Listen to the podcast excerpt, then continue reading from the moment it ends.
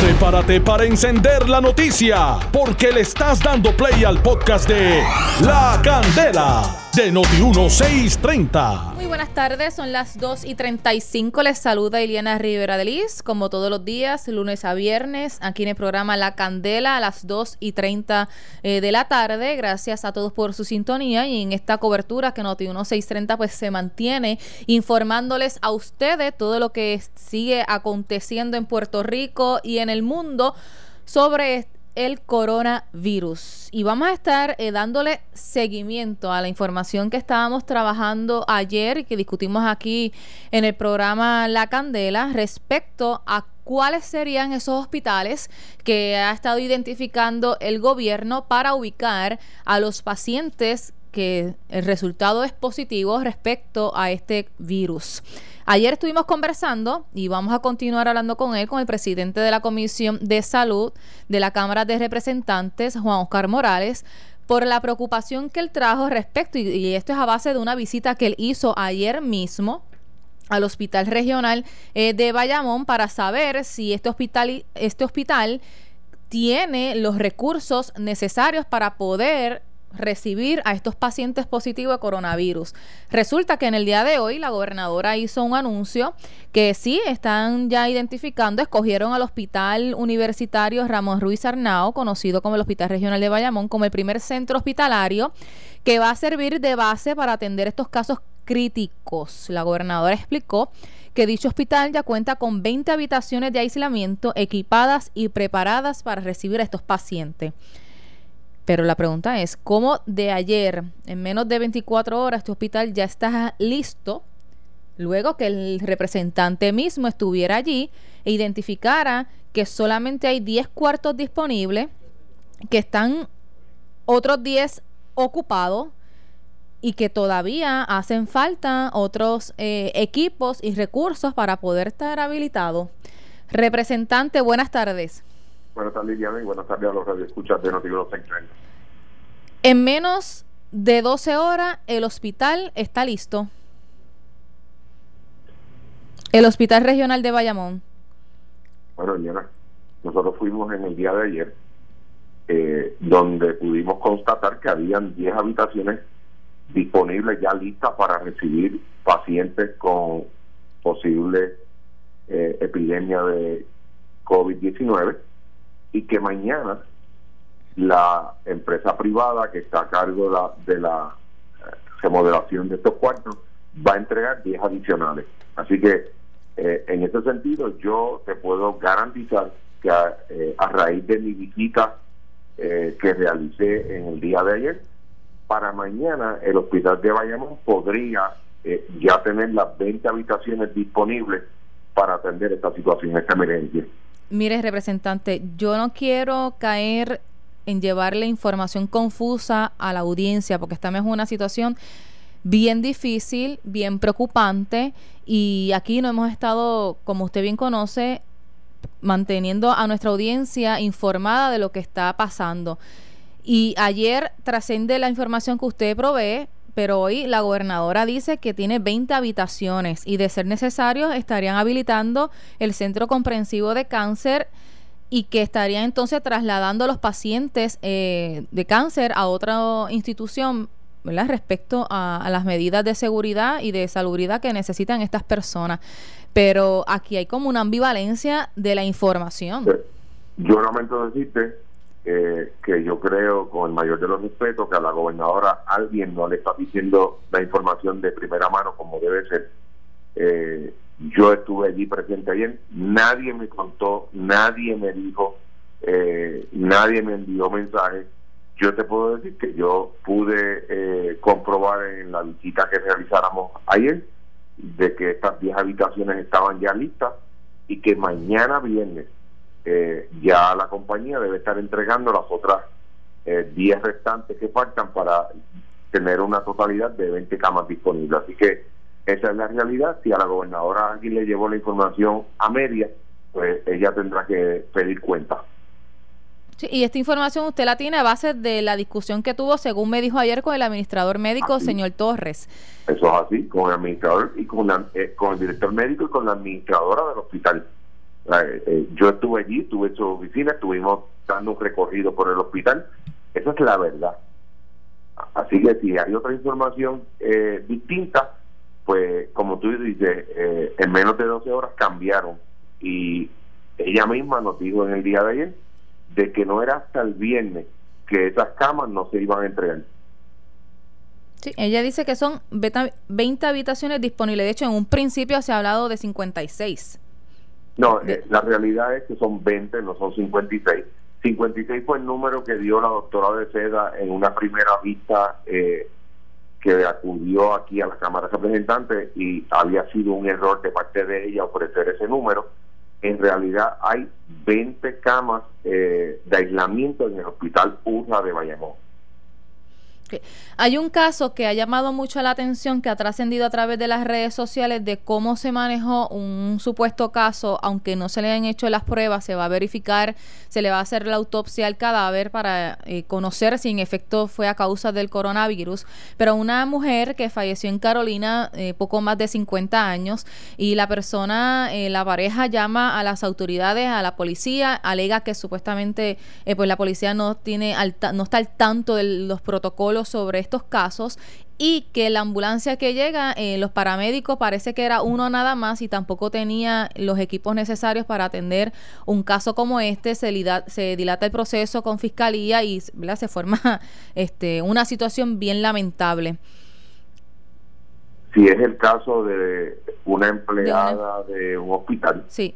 Eh, ese caso tenemos conocimiento desde horas de la mañana eh, en efecto eh, hubo una confusión en cómo se manejó este caso, hubo eh, una información de que Forense se había negado a aceptar eh, el, recibir este cadáver, eso no es cierto, ya la doctora Conte ha aclarado de que ella precisamente va a ser la persona que va a estar realizando la autopsia y, y ha dicho más, ha dicho que si el caso saliera eh, positivo, la autopsia refleja, refleja que la causa de la muerte fue el COVID-19, ella tendría que estar en un periodo de aislamiento de 14 días también.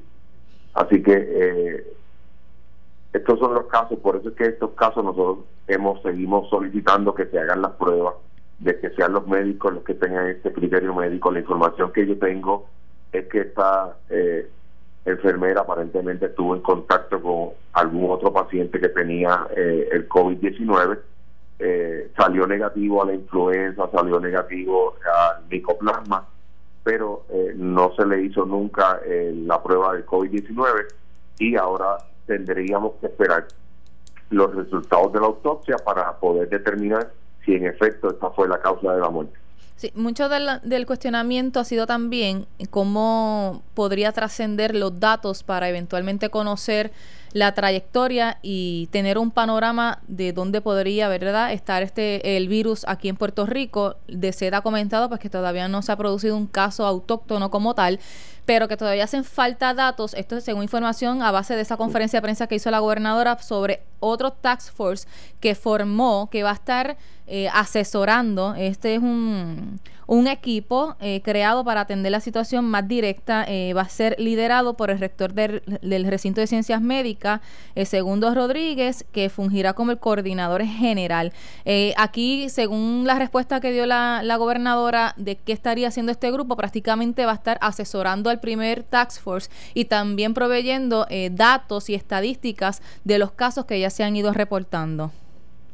Pues yo más allá de este grupo de trabajo que me parece eh, una buena iniciativa, eh, conozco al doctor Segundo Rodríguez, conozco al doctor que va a estar a cargo de URRA, Pablo Rodríguez, que son unos excelentes profesionales y que en horas de la tarde de hoy quiero eh, comunicarme con ellos para ponerme a la disposición y poder manifestarles inquietudes que nos han ido llegando a nosotros como presidente de la comisión de que se tomen en consideración y que ellos evalúen en su equipo de trabajo eh, la necesidad de hacer cambios en estos protocolos.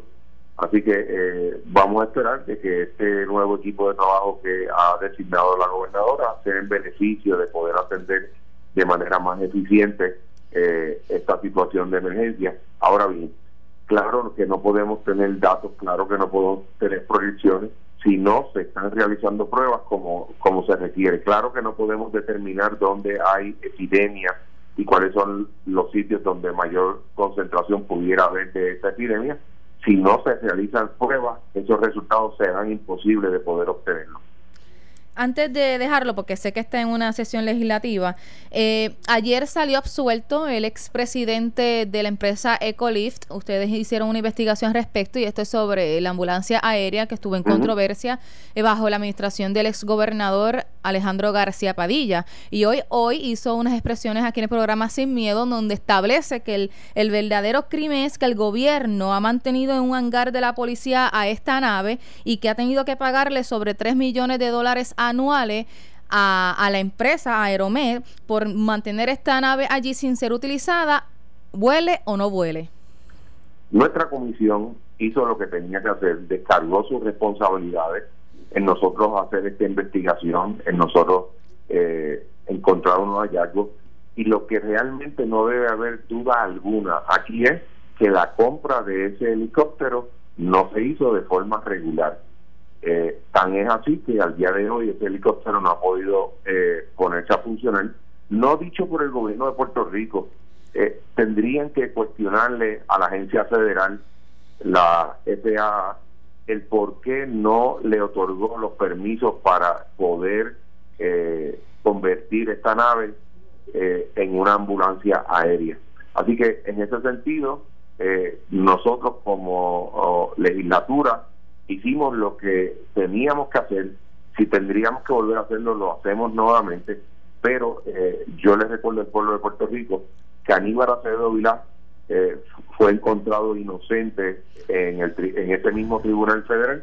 Y todos sabemos aquí en Puerto Rico eh, las razones por las cuales fue acusado Aníbal. él fue el único inocente de ese caso, hubo otros personas dentro de esa acusación que se dieron culpables, que tuvieron que cumplir eh, en cárcel. Así que en ese sentido, eh, aquí no se trata de quién ganó o quién no ganó.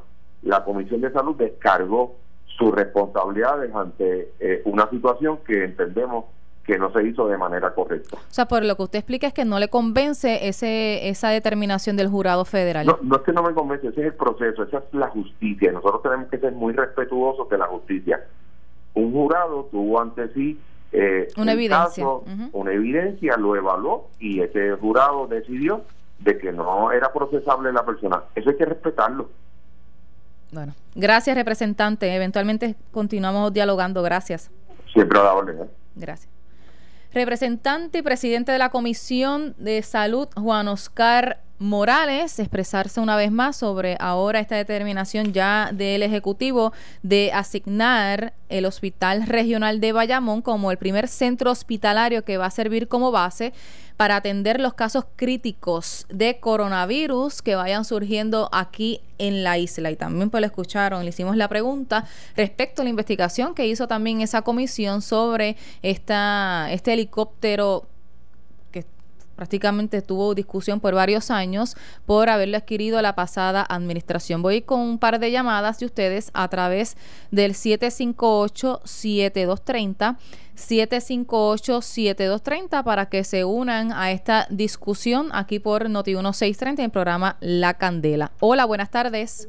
Sí, buenas tardes, Diana. Adelante, sí. El representante en el día de ayer salió, sacó el prisión de politiquero a pasear ¿Por qué lo digo? Porque nosotros estamos en emergencia. Nada de lo que se está haciendo hoy día estaba coordinado y planificado. Todos estamos teniendo una experiencia por primera vez en eso. Y no solamente Puerto Rico. Todo el mundo. Nueva York se le fue de las manos el coronavirus. Italia también se fue de las manos. y ya la prensa, incluso a veces tú ves la prensa preguntando, preguntan cosas que no tienen conocimiento y no porque el periodista no sabe simplemente es una experiencia que tenemos por primera vez. Tenemos que ir ejecutando las cosas para que Juan Oscar Morales sabe muy bien que aquí no había ningún hospital tres meses atrás preparado para eso. Ahora, si yo te digo a ti que yo voy a hacer una casa, voy a empezar a hacer una habitación poco a poco, estoy añadiendo más habitaciones, claro, al tiempo termino siendo una mansión, pero tengo que empezar. Juan Oscar Morales sacó ayer el visión de politiquería a pasear. Por eso que incluso, si tú lo entrevistas, la entrevista que hiciste, viste que el cambio que él dio. No, que a raíz de su presencia, porque a raíz de su presencia, porque reaccionaron. O sea, un poco más, dice que a raíz de la presencia de eso que Donald Trump reaccionó.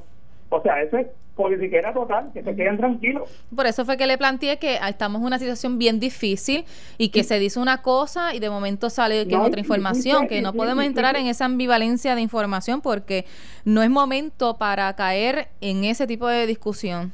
Desde luego, justo bien contundente con sus palabras, dejándole saber que el público, el oyente, no tiene uno. Usted tiene una responsabilidad de llevar las cosas serias, que es lo que él no está haciendo. O sea, él no venga a decir ahora mismo que el alcalde Bayamón reaccionó con su hospital o porque él, su presencia estaba ahí. Mira, no le mienta al pueblo. Aquí estamos improvisando en todo porque no había nada planificado. Bueno, pero él, él comentó que sus expresiones se basan de lo que le, dijo el, administrador del hospital. Lo que pasa es que él tiene que ver que un hospital que hace dos semanas que estamos escogiéndolo para eso. ¿Por qué no se un proyecto desde tres meses atrás? Diciendo que iba a asignar un fondo para preparar un hospital para eso. ¿Por qué? Porque no sabía el conocimiento a, a dónde los iban a llegar. O sea, esa acción ahora, o sea, los mejores dirigentes de los partidos, ¿sabes cuáles son, Iriana? Mm. ¿Cómo, perdón? Los mejores dirigentes de los partidos de, deporte, ¿tú sabes cuáles son? Diga usted. Los dirigentes que narran el juego después del partido. Él está narrando el juego después del juego, después del partido, él quiere dirigir un juego. O sea, así cualquiera, o sea, que debe estar politiqueando, que se ponga a ejecutar las cosas con la experiencia que estamos teniendo mediante la emergencia a nivel del mundo entero. O sea, yo tuve que hacer ajustes que yo no planifiqué en enero. Usted como periodista en Noti1 no están permitiendo que vayan los invitados al programa porque tuvieron que hacer ajustes a última hora. O sea, que no venga a despertar a América que Donald Trump está reaccionando porque el señor representante Oscar Ramos despertó. Que es la politiquería. Gracias. Hola, buenas tardes.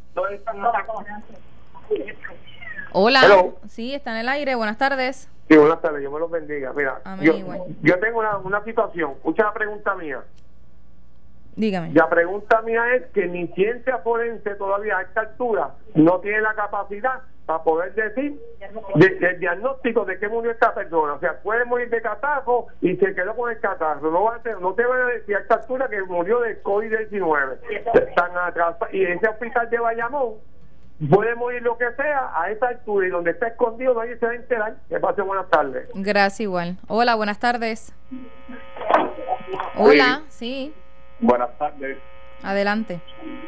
Sí, pregunta por información mía y del pueblo lo de los 500 dólares que estaban hablando en televisión, eh, ¿ya son ya está en ley o está en proceso?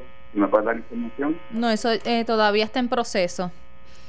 eso debe estar todavía en proceso, sí. Ok, pues he visto mucha gente que están entrando al desempleo, que supuestamente se llenan por ahí y que van a llegar, que hay que llenarlo, que, que hasta hoy era para llenar eso y pues yo soy uno de los que estoy trabajando de la privada y pues quería asesorarme. Gracias. Estaremos, eh, cuando tengamos la información, con mucho gusto la vamos a estar transmitiendo aquí por Noti1 porque sabemos que muchas personas eh, van a necesitar de esa ayudita. Hola, buenas tardes. Hola, buenas tardes.